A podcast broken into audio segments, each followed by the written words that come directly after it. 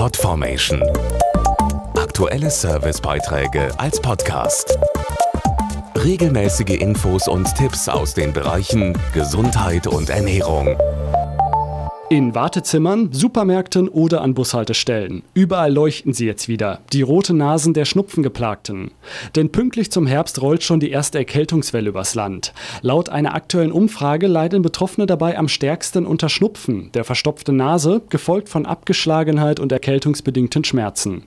Damit es gar nicht erst so weit kommt und warum Sex vor Erkältung schützt, hier sind die Tipps. Auf Nasenküsse zur Begrüßung, wie es die Eskimos tun, sollten Sie zurzeit verzichten, egal wie gut Sie Ihr Gegenüber auch riechen können. Denn das Ansteckungsrisiko durch eine Berührung vor allem der Nasenschleimhäute ist sehr hoch. Dazu Apothekerin Dr. Sabine Grunthal. Besondere Vorsicht gilt natürlich bei jedem Händedruck und bei jedem Griff an die Türklinke. Sind die Erreger erst einmal auf den Handflächen, ist der Weg zu den Schleimhäuten von Nase, Rachen und Augen natürlich nicht mehr weit.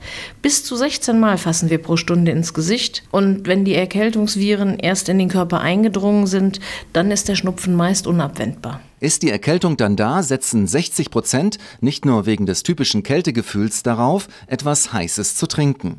Wer das mit wirksamer Linderung verbinden will, für den gibt's jetzt mit dem Aspirinkomplex Heißgetränk etwas Neues. Es ist in der Tat so, dass ein Heißgetränk gut tut und man sich dadurch direkt etwas besser fühlt.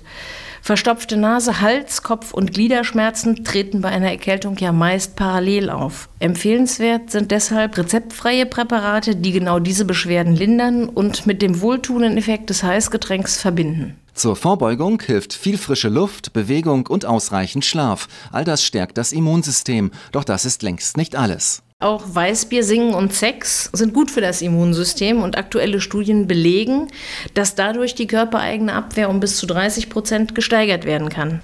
Aber am allerwichtigsten ist regelmäßiges und gründliches Händewaschen, damit Erkältungsviren keine Chance haben.